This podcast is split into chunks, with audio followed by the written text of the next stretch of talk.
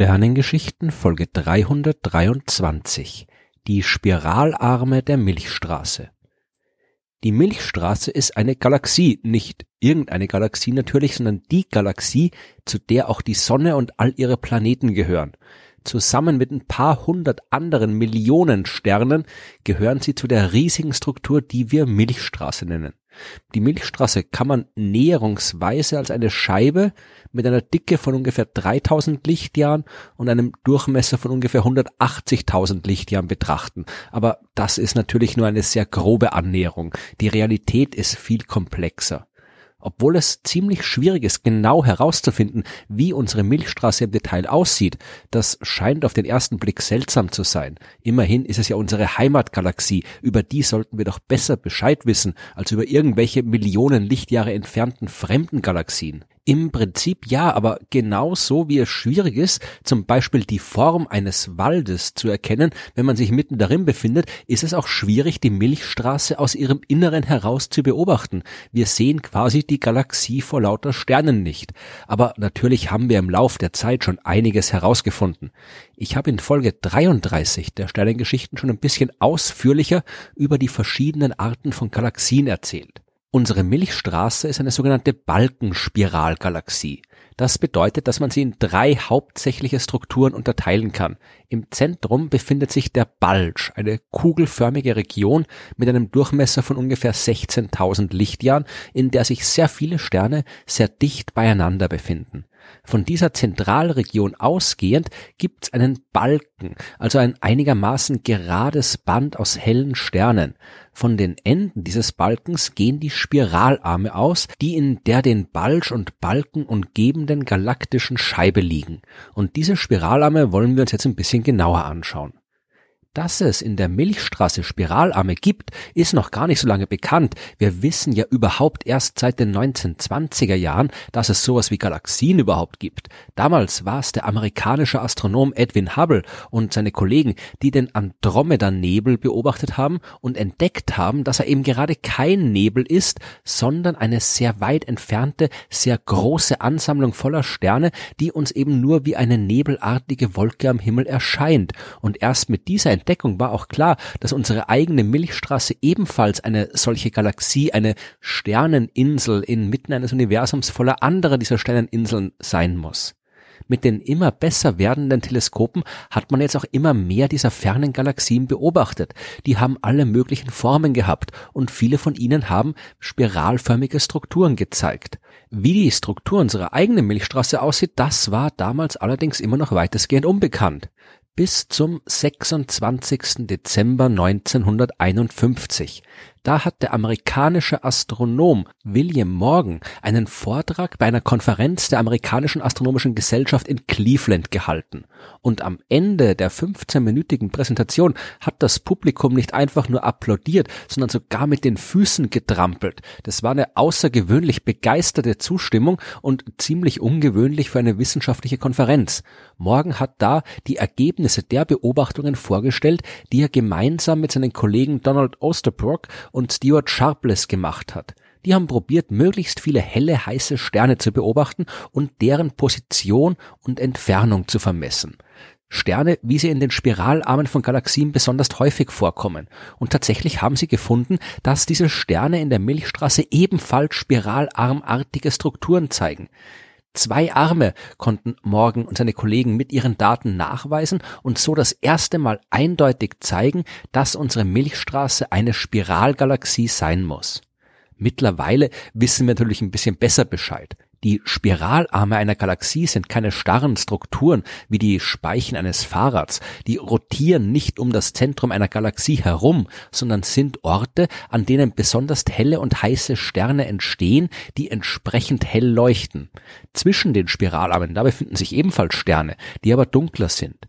Die Sterne, die in den Spiralarmen entstehen, die bewegen sich im Lauf der Zeit von dort weg und verteilen sich in der gesamten galaktischen Scheibe, aber in den Spiralarmen entstehen immer wieder neue Sterne, die erneut dann hell leuchten. Oder anders gesagt, die Sterne entstehen nicht in den Spiralarmen, sondern weil in diesen Regionen einer Galaxie bevorzugt Sterne entstehen, die hell leuchten, sehen wir sie als Spiralarme. Der Grund für die Sternentstehung in den Spiralarmen, der liegt in der kombinierten Gravitationswirkung aller Sterne der Galaxie, die dafür sorgt, dass in manchen Bereichen mehr Gas zusammengeballt wird als anderswo und dass aus diesem Gas dann neue Sterne entstehen können. Ich habe das in Folge 33 der Sternengeschichten genauer erklärt. Auf jeden Fall wissen wir jetzt aber seit der Mitte des 20. Jahrhunderts, dass es in der Milchstraße Spiralarme gibt. Sie hat zwei Hauptspiralarme und mehrere kleinere. Die beiden Hauptarme, die heißen Perseusarm und Scutum Centaurusarm. Der Perseusarm heißt so, weil wir seine Sterne von der Erde aus besonders gut im Sternbild Perseus sehen können. Und das gilt auch von der Bezeichnung her für alle anderen Arme, die alle nach den Sternbildern benannt sind, in denen wir sie beobachten. Aber natürlich windet sich der Perseusarm durch die ganze Milchstraße. Der geht direkt von einem Ende des Balkens im galaktischen Zentrum aus und kommt auf seinen Windungen durch die Scheibe auch der Region nahe, in der sich das Sonnensystem befindet. Tatsächlich beträgt der Minimalabstand der Sonne zum Perseusarm nur 6350 Lichtjahre und damit ist der Perseusarm der Hauptspiralarm der Milchstraße, der uns am nächsten liegt. Der Scutum Centaurus Arm, der manchmal auch Scutus Crux Arm genannt wird, das ist der zweite Hauptspiralarm der Milchstraße, der vom anderen Ende des galaktischen Balkens ausgeht. Zwischen Perseus und Scutum Centaurus Arm findet man aber noch mehrere kleinere Arme, zum Beispiel den Orion Arm, zu dem auch unser Sonnensystem gehört. Der Orionarm ist ungefähr 10 bis 20.000 Lichtjahre lang und 2000 Lichtjahre breit. Die Sonne, die befindet sich in der Nähe des inneren Randes des Arms, also der Seite des Arms, die näher am galaktischen Zentrum liegt.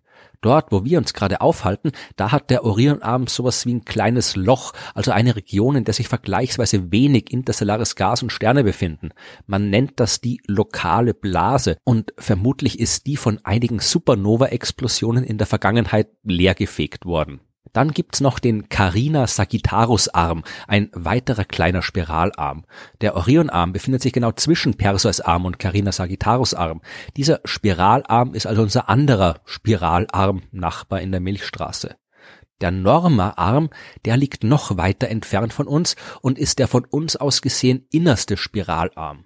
Würden wir uns also auf einer geraden Linie in Richtung des galaktischen Zentrums bewegen, würden wir zuerst auf den Carina Sagittarius Arm treffen, dann den Scutus Crux Arm kreuzen und dann den Norma Arm. Auf dem entgegengesetzten Weg, da treffen wir zuerst den Perseus Arm und dann eventuell wieder auf den Norma Arm, der sich da dann schon einmal um die ganze Milchstraße gewunden hat. Oder vielleicht ist es draußen auch schon wieder ein anderer Arm, der mit dem Norma-Arm nicht viel zu tun hat. Wie gesagt, es ist knifflig, einen detaillierten Blick auf die Verteilung der Sterne zu kriegen, wenn man sich mitten zwischen ihnen befindet. Und wir haben leider immer noch keinen wirklich umfassenden Überblick über die Verteilung aller Sterne in der Milchstraße. Wie denn auch? Das sind ja ein paar hundert Millionen von den Dingern und von allen müssten wir exakte Helligkeiten, Positionen und Entfernungen bestimmen, um eine Karte unserer Galaxie zeichnen zu können eine Karte zu kriegen, die uns wirklich alle Spiralarme und die Zusammenhänge, die es zwischen ihnen gibt, zeigt, das ist nicht nur schwierig, das ist fast unmöglich. Selbst Gaia, das revolutionäre Weltraumteleskop zur Sternvermessung, von dem ich in Folge 88 der Sternengeschichten erzählt habe, selbst dieses Teleskop hat bei seiner Vermessung nur ungefähr eine Milliarde Sterne geschafft. Das ist zwar dramatisch viel mehr, als wir bisher gekannt haben, aber immer noch nur ein kleiner Bruchteil aller Sterne der Milchstraße die Auswertung dieser Daten, die wird uns sicherlich viele neue Erkenntnisse über die Struktur der Milchstraße liefern und vielleicht auch ein paar alte Fragen beantworten. Zum Beispiel, hängt der Orionarm mit dem Perseusarm zusammen? Zweigt der irgendwo vom Perseusarm ab? Ist der Orionarm vielleicht eine Verbindung zwischen Perseusarm und Carina Sagittariusarm? Oder liegt er einfach nur so irgendwie zwischen denen? Es gibt noch wirklich viel zu entdecken. Die Milchstraße, die mag unsere kosmische Heimat sein, aber auch in der Heimat kann man noch jede Menge neue Sachen herausfinden, wenn man nur genau genug hinschaut.